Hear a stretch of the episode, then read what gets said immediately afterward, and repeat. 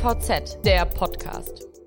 Seit Wochen befindet sich Deutschland wegen der Corona-Krise im Lockdown. Nun werden erste Lockerungen erlaubt. Unternehmen fahren ihre Produktion langsam wieder hoch.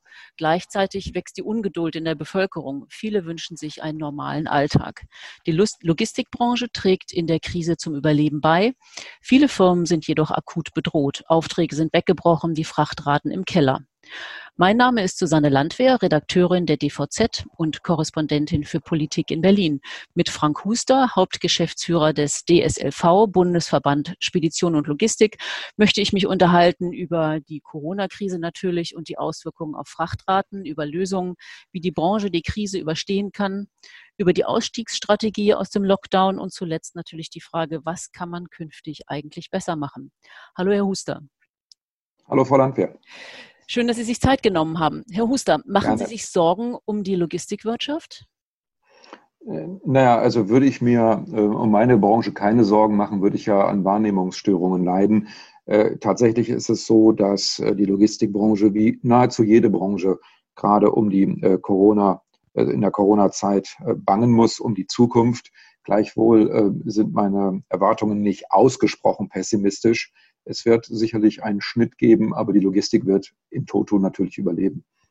Letzte Woche hatte Bundeswirtschaftsminister Peter Altmaier ähm, die Zahlen vorgelesen, vorge vorgetragen, die ja äh, katastrophal sind. Für, also das Wirtschaftswachstum soll bei minus 6,3 Prozent sein, liegen in diesem Jahr. Im nächsten Jahr glaubt er, dass es 5,2 Prozent plus sein werden. Denken Sie, das ist eine richtige Einschätzung? Ja, ich denke schon. Also ähm, es ist ein bisschen noch der Blick in die Glaskugel, denn ähm, die Dimension der äh, Corona-Einschnitte sind ja noch nicht absehbar. Also äh, das Ende ist ja auch noch nicht absehbar, auch wenn wir so ein bisschen so einen ähm, Hoffnungsschimmer jetzt hegen, aufgrund der aktuellen äh, Pandemiezahlen, die ja zum Optimismus ein bisschen anders geben.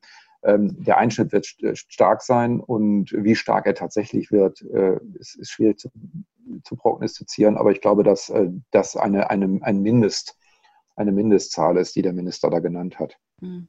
Für den Moment ähm, ist es ja, also ist die Lage schwierig für die Logistikunternehmen und vor allem für die Transportunternehmen und viele klagen, dass die Frachtpreise ähm, in der Branche wirklich sehr dramatisch zurückgegangen sind und dass viele Transportunternehmen um ihre Existenz fürchten.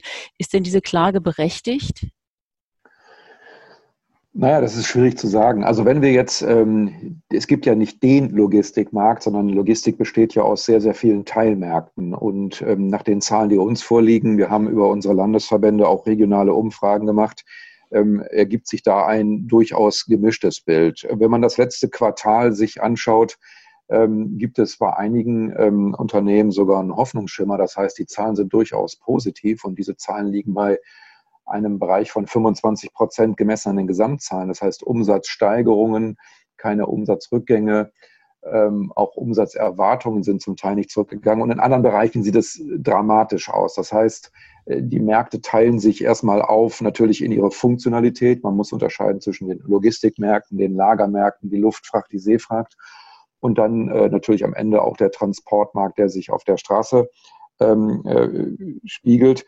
Und dann muss man natürlich so ein bisschen die Unternehmensgrößen auch äh, differenzieren. Es gibt Unternehmen, die sagen, nein, nein, die Liquidität ist so ausgesprochen gut, dass wir ein Jahr überstehen könnten.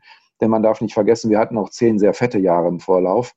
Ähm, da hat also Logistik ist ja so nahezu explodiert, auch was das Volumen anging. Und auch die Beschäftigtenzahlen sind stetig gewachsen. Das haben wir auch an unseren ähm, Beschäftigtenzahlen, unsere, unsere Beiträge im DSLV fußen auf Beschäftigtenzahlen sehr deutlich gemerkt. Und in anderen Bereichen im Straßentransportmarkt sieht es natürlich ganz düster aus, weil äh, zu den Fragen der Überkapazitäten, die sich jetzt natürlich durch die ähm, gesunkene Transportnachfrage bilden, jetzt auch noch ein dramatischer Preisverfall hinzukommt. Da schlägt der Markt unbarmherzig zu. Und äh, das ähm, äh, erschwert die Überlebenschancen von kleinsten und kleineren Straßentransportunternehmen, aber auch mittleren Unternehmen noch zusätzlich. Aber was kann man denn dagegen tun? Also die, ist es denn sinnvoll, diese Unternehmen in irgendeiner Weise überleben zu lassen oder würde das dann sozusagen als äh, Kollateralschaden, würden die dann einfach eingehen und man müsste halt eben schauen, wie später dann wieder mehr Kapazität aufgebaut wird? Naja, also als Wirtschaftsverbandsvertreter äh, werde ich schlecht ähm, davon reden können, dass es, äh, dass es sinnvoll ist, ein Unternehmen in die Pleite laufen zu lassen. Ähm, natürlich wird es eine Art Marktbereinigung geben und natürlich wird, werden von dieser Marktbereinigung auch Unternehmen betroffen sein, deren Überlebensfähigkeit vor der Corona-Krise vielleicht schon wackelig war. Wenn ein Unternehmen sagt, ich habe nur noch drei Wochen Liquidität, dann ist natürlich äh, die Rücklagensituation sehr schwierig. Und dann könnte man, wenn man ein Markttheoretiker wäre, äh, sagen, es ist natürlich äh, nicht sinnvoll, dass ein Unternehmen am Markt weiter überlegt. Wo man hier die Grenze zieht, das ist ein bisschen äh, kritisch festzustellen. Ähm, dagegen steuern lässt sich nur sehr schwer, denn Markt ist Markt. Und ähm, Unternehmerschaft ist so aufgestellt, dass sie den Markt, die Marktmechanismen zu ihren Gunsten nutzt und ähm, natürlich auch mit einem gewissen Risiko leben muss, äh, wenn der Markt sich negativ entwickelt. Und da äh, ist natürlich äh, das Überleben des Stärkeren, des, der sich besser am Markt positioniert hat und der auch unabhängig von welcher Krise auch immer am Markt äh, für sich selber als Unternehmen ähm, Rücklagen bildet und auch gewisse Risiken antizipiert, besser aufgestellt und deshalb auch überlebensfähiger. Ähm, die Frage, die sich man für die Logistik natürlich stellen muss, ist, wenn die ähm, Nachkrisenzeit sich wieder etabliert und die negativen Zahlen, die Peter Altmaier dargelegt hat, überwunden sind und der Markt wieder anläuft, dann fehlt natürlich, fehlen diese Kapazitäten ähm, schlichtweg auf der Angebotsseite und die müssen dann wieder aufwendig aufgebaut werden. Das ist ein Auf und Ab, was ein gewisses natürliches Gefüge ist. Äh, deshalb ist es schwierig, da einen Hinweis zu geben. Der Schrei nach Tarifen, der ist ja, der wird ja so, das ist ja so reflexartig, wird ja, ja immer sehr schnell laut. Ähm, wir müssen nicht zurückspulen in der Zeit, um festzustellen, dass 1985 ähm, Deutschland ähm, vor dem Gerichtshof gelandet ist und äh, eine Untätigkeitsklage ergangen ist und Deutschland damals gezwungen war, Tarife aufzugeben. Das äh, geht auch gar nicht anders äh, in einem Binnenmarkt. Das muss man so machen. Und eine Rückkehr zu Tarifen würde ja mehrere Schritte erfolgen. Man müsste ja erstmal fragen, selbst wenn es rechtlich möglich wäre, wie hoch darf und soll denn ein Tarif sein, so dass er äh, auch ähm, denjenigen, der einen Transportbedarf hat, äh, nicht benachteiligt oder ohne dass eine Art Monopolstellung entsteht. Es wäre eine mhm. Tarifierung mit Konzessionierung verbunden werden, also so Tarife limitiert auf den Bereich derjenigen Unternehmen, die am Markt da sein dürfen, und zweitens, ähm, drittens müssten dann ja auch äh, paritätische Ausschüsse gebildet werden. Das heißt, verladene Industrie, Spedition und Transport müssten ja gemeinsam über Tarife reden. Das ist ja ein Prozess, der ewig dauert, den zu installieren. Ich halte das für ein ähm, sicherlich für einen Teil nachvollziehbaren Reflex, aber in der Praxis nicht, nicht durchführbar. Das, ja, das vor allem in der Corona-Krise geht es ja vor allem auch darum, immer möglichst schnell zu reagieren. Und das, so, so wie Sie das so schildern, ist es überhaupt gar nicht möglich, schnell zu reagieren. Trotzdem nochmal, wenn ich auf die Marktbereinigung nochmal zurückkommen darf, ähm, was, was würden Sie denn vorschlagen? Also äh, Marktbereinigung klingt immer so ein bisschen so, naja, da gab es eh schon Unternehmen, die möglicherweise nicht ganz erfolgreich am Markt waren und dann sind die dann halt eben in so einer Krise nicht danach nicht mehr da. Aber was würden Sie denn vorschlagen, äh, wie kann man denn solche Unternehmen unterstützen, damit eben nicht genau das eintritt, was Sie sagten, also die Kapazitäten gehen runter, später brauchen wir die Kapazitäten wieder und dann sind sie nicht da. Naja, also ähm, ich, ich möchte zunächst einmal einem Missverständnis vorbeugen. Ich rede nicht der Marktbereinigung das Wort, sondern ich sage nur, dass es in jeder Krise marktbereinigende Effekte geben wird. Und äh, da sind sicherlich auch Unternehmen bei, die grundstabil waren im Vorfeld und die nun, weil sie einfach, und das ist ja das große Problem, was wir haben, es gibt ja in der Logistik keinen Shutdown, sondern die Auftraggeber der Logistik, sie haben ihre Aktivitäten zurückgefahren und deshalb gibt es sozusagen keinen Bedarf mehr für Logistik in dem Maße, wie wir es in Vor-Corona-Zeiten äh, hatten. Das heißt, die Unternehmen, die ähm, jetzt äh, am Markt verschwinden könnten, sind möglicherweise nicht nur grundsätzlich instabile Unternehmen, sondern Unternehmen, die auch gesund waren, aber die einfach keine, ähm, die einfach keine Kunden zurzeit mehr haben oder gemangelnde Kundenaktivitäten. Und da gibt es ja Programme, mhm. äh, die die Bundesregierung richtigerweise ja installiert hat. Das sind ja Förderprogramme, das sind ja Steuerstundungsprogramme, das sind soziale Abgabenstundungsprogramme, von denen gebraucht werden, gemacht werden darf. In unserer Mitgliedschaft, wir haben, unsere Umfrage hat das ergeben, hat interessanterweise von diesen Möglichkeiten, haben noch gar nicht so viele Unternehmen Gebrauch gemacht, wie wir am Anfang vermutet haben. Das heißt, der Bereich der Unternehmen, die Steuerstundungen und Sozialabgabenstundungen äh, beantragt haben, liegt bei etwa nur 25 Prozent. Auch die KfW-Programme sind größtenteils noch nicht abgerufen worden, weil man die Zuversicht hat, dass es weitergeht. Ein Instrument, was wirklich geholfen hat und wirklich am Markt gut wirkt, ist das Kurzarbeitergeld. Das muss man sagen. Ähm, etwa 70 Prozent der Unternehmen haben in einem gewissen Umfang, nicht genau quantifizierbar, Kurzarbeitergeld angemeldet. Und, das ist der positive Effekt dabei, keine Entlassungen vornehmen müssen. Das heißt, wir haben ähm, bis auf wenige Ausnahmen, die mir bekannt sind, wurden betriebsbedingt bislang nicht gekündigt. Mhm. Was ja ein, ein wichtiger Indikator dafür ist, dass es äh, für die Zukunft weitergehen soll. Dass mhm. man sagt, die Beschäftigten, die ich habe, die sichere ich mir auch, weil ich die Zuversicht habe, nach der Krise brauche ich sie weiter. Mhm. Hatten Sie, da, auch, hm, hatten Sie auch nachgefragt, ähm, was die Unternehmen denken, wie lange sie durchhalten? Also wie viele ja. Monate sie jetzt noch so weiter existieren können? Genau, also ein erstaunlich großer Anteil der Unternehmen, die im DSLV organisiert sind, hat die Aussage getroffen, dass sechs bis zwölf Monate äh, Möglichkeiten mit eigenen Bordmitteln äh, zum Überleben da sind. Wie gesagt, unter, unter Einsatz des Instruments des, des Kurzarbeitergeldes, weil Personalkosten ja auch wirklich ein hoher mhm. Block ist. Mhm. Und das ist ein, ein Instrument, das äh, hat, hat sich jetzt zum zweiten Mal, in der, also in der zweiten Krise bewährt. Und das scheint die Politik auch richtig zu machen. Mhm. Ähm, im Moment geht es ja darum, oder die Diskussion wird, oder die Rufe nach einer Lockerung wird, werden immer lauter. Alle möchten eigentlich gerne, dass die Wirtschaft wieder hochgefahren werden kann. Was muss denn heute geschehen, damit das jetzt langsam eingeleitet wird, dieser Prozess des Wiederanlaufens?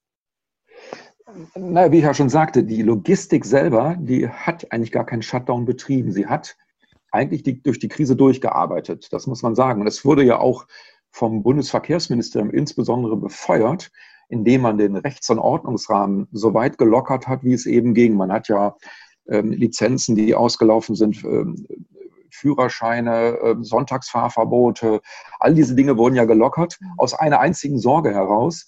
Man hatte ähm, die Befürchtung, dass die Bevölkerung nicht mehr versorgt werden kann, weil man keinen blassen Schimmer hatte darüber, wie die Krise in der Logistik zuschlägt. Wird sie äh, 40 Prozent aller Fahrer erwischen, die sind dann krank, werden 80 Prozent aller Disponenten, die im Großraum, Großraum sitzen, krank und die Logistik ist nicht mehr funktionsfähig. Das hat sich ja zum Glück nicht bewahrheitet. Äh, der Krankenstand ist ja er, erstaunlich gering, auch bei den Mitarbeitern, die sehr viel persönlichen Außenkontakt haben, sodass es weiter funktioniert.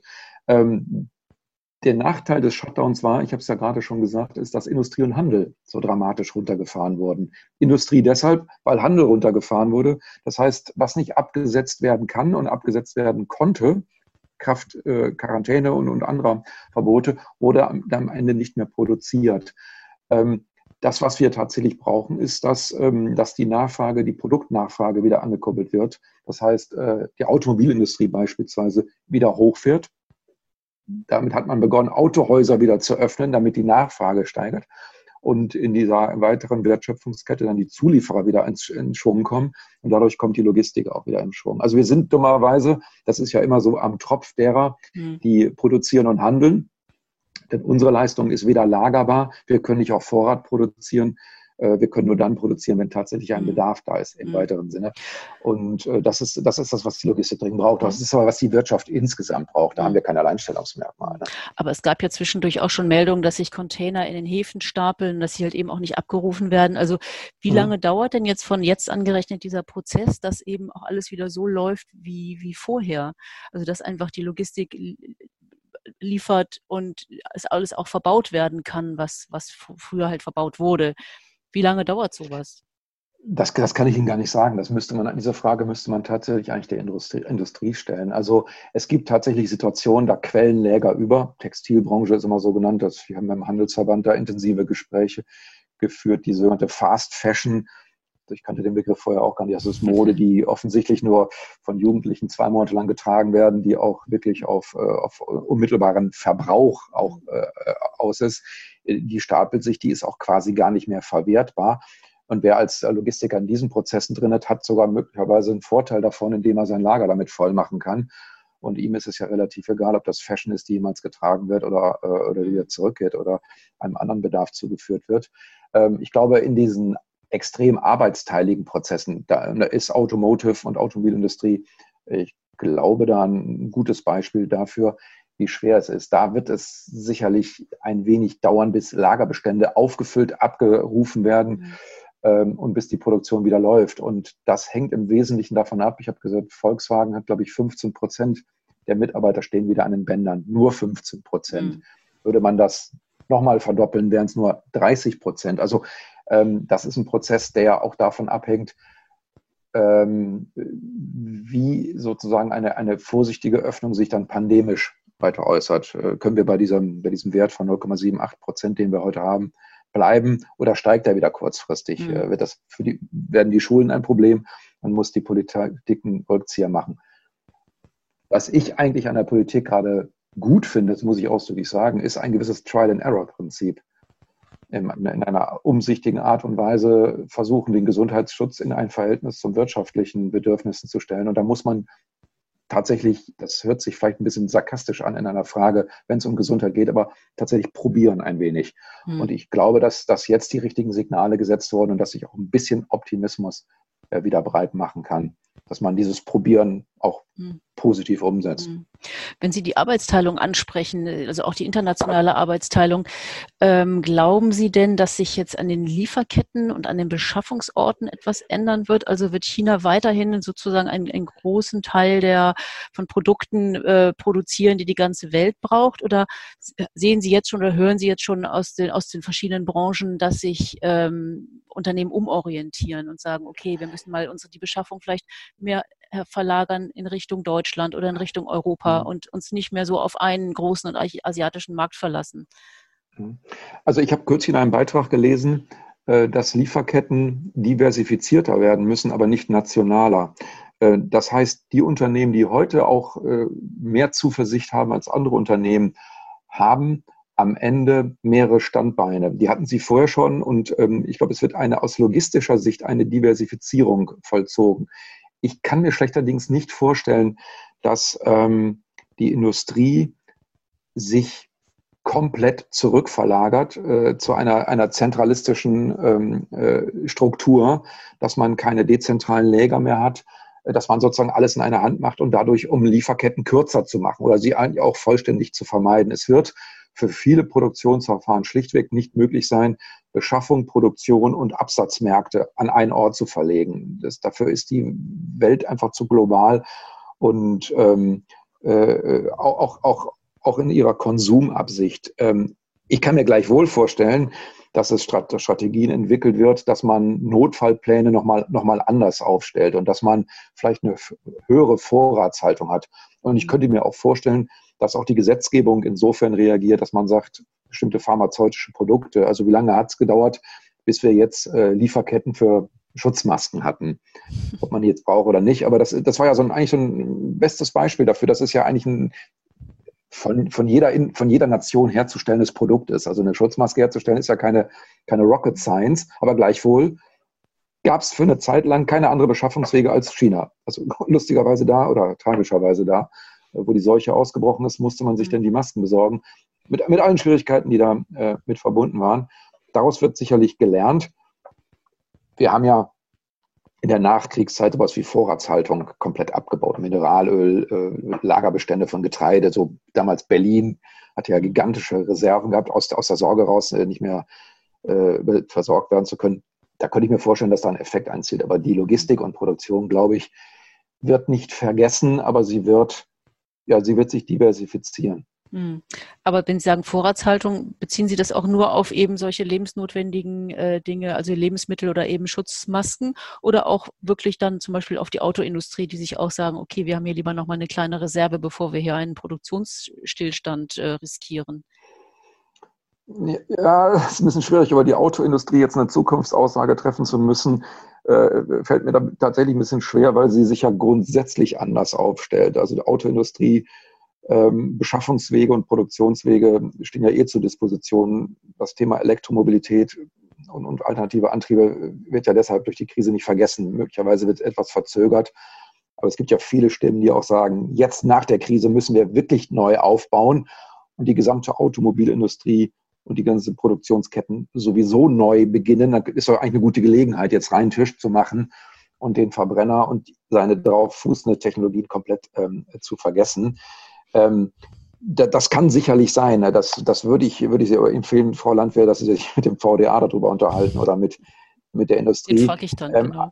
Ja, ja, aber, aber, aber in einem haben Sie natürlich recht. Logistik muss sich darauf einstellen, dass Industrie und Handel da andere Akzente setzen. Ich will es mal, mal so ausdrücken. Und das ist, da kann die Logistik auch helfen, indem sie, ähm, indem sie Strategien gemeinsam mit ihren Kunden entwirft und sagt, wir, wir haben da auch Alternativen, können, können da auch was bieten. Möglicherweise ähm, wird es auch zu einem Resourcing kommen, dass einzelne Industriezweige sagen, das machen wir besser selber. Ähm, aber möglicherweise ist es auch genau die falsche Strategie, wenn man dann eben zu viel zentralisiert und dann ähm, äh, sich das Virus ins Haus holt und dann keine Dienstleister mehr hat, die es alternativ übernehmen könnten. Das ist, mhm. ist ja auch eine Überlebensstrategie. Ne? Mhm. Beste Beispiel ist ja, wir können nicht in, in, Restaurants gehen, deshalb sagt jedes Restaurant auf einmal, wir liefern das. Das heißt, die Küche bleibt dennoch dezentral. Viele Leute fangen das Kochen jetzt sicherlich an, aber ich glaube auch viele haben jetzt auch die Nase voll vom Kochen und freuen sich drauf, dass sie einen Lieferdienst haben und viele Restaurants bringen es ja auch, also im wahrsten Sinne des Wortes. Ja. Ähm, da kommen wir auch gleich schon zum letzten Punkt, nämlich die, das Positive, was die Krise auch hervorbringt. Also es gibt ja gleich zu Anfang wurde gesagt, naja, endlich kommt jetzt mal diese ganze Digitalisierung voran oder Sie selbst haben es auf Ihrer Website geschrieben, der elektronische Frachtbrief. Also man muss halt bestimmte Dokumente auch nicht mehr mitführen, sondern man kann es eben auch schicken bei dem Zoll. Das ist ja alles das, was man sich eigentlich schon lange, lange gewünscht hat, damit Dinge schneller passieren. Ähm, sehen Sie noch andere Sachen, die einfach jetzt sich geändert haben durch Corona und hoffentlich auch beibehalten werden nach der Krise? Also in der Tat, Frau Landwehr, das, äh, das äh, Improvisieren, das war ja am Anfang ein Improvisieren und das, äh, das darauf jetzt aufbauende neue Ausrichten in, in, in Kommunikationsstrategien und anderen Strategien ist ein Ausfluss der Krise. Also eine Krise birgt auch immer Chancen, völlig richtig. Und wir sind ja erstaunt, wie, das habe ich ja eingangs gesagt, dass die Bundesregierung hat den Ordnungsrahmen ja extrem flexibel gestaltet und gelockert, wie gut es jetzt geht. Eine große Sorge in der System- und Stückgutlogistik war es, ähm, äh, wie kann der Fahrer eine, also die Ablieferung der Ware quittiert bekommen. Und auf einmal, Sie da, haben mehrere Stückgutkooperationen für sich Wege gefunden, wie sie kontaktlos quittieren lassen. Und das ist auch rechtlich belastbar und es scheint auch zu funktionieren. Ähm, äh, andere Bereiche, das sehe ich an meiner täglichen Arbeit. Äh, wir sind auch überwiegend im Homeoffice im DSLV oder äh, in großen Teilen. Ähm, das funktioniert erstaunlich gut. Äh, die Fehleranalyse ist auch ein Ergebnis der Krise. Es sind, es sind äh, Defizite offenbar geworden, die waren, mir, die waren mir gar nicht klar vorher. Die können wir jetzt identifizieren und wir können sie auch sehr schnell heilen. Der, der, große, der große Gewinn der Krise ist natürlich, dass Logistik äh, quer ab durch alle Landschaften als, als systemrelevant begriffen wurde und äh, auch wichtig, wie wichtig wurde, äh, klar wurde, wie wichtig ähm, Logistik ist. Und das ist auch ein Output, das ist ein, unsere, also unserer Berechtigung, Daseinsberechtigung als Verband zu sagen, Logistik ist wichtig und wir müssen die Bedeutung hervorkehren. Und das ist eigentlich ohne unser Zutun gelungen, dass jedem klar ist, wie wichtig das ist. Ähm, das hat sich auch ein bisschen hochgeschaukelt hm. an, dieser, an dieser vermeintlichen Notsituation. Es gibt kein Toilettenpapier mehr. Das kann man mal sehen, was für ein. Ja, aber das ist eigentlich exemplarischer konnte man es gar nicht darstellen. Wenn ich mir in einer Marketingkampagne hätte aussuchen müssen, welches Produkt man in den Vordergrund stellt, hätte ich das gewiss nicht gewählt. Aber es ist nun mal einfach geworden. Und das ist eben auch, auch was Positives. Das hätten wir Marketingstrategen ja. niemals gemacht. Ja. Ja. Die Digitalisierung, wenn ich das noch ausführen darf, ähm, ein ganz, ganz wichtiger Punkt.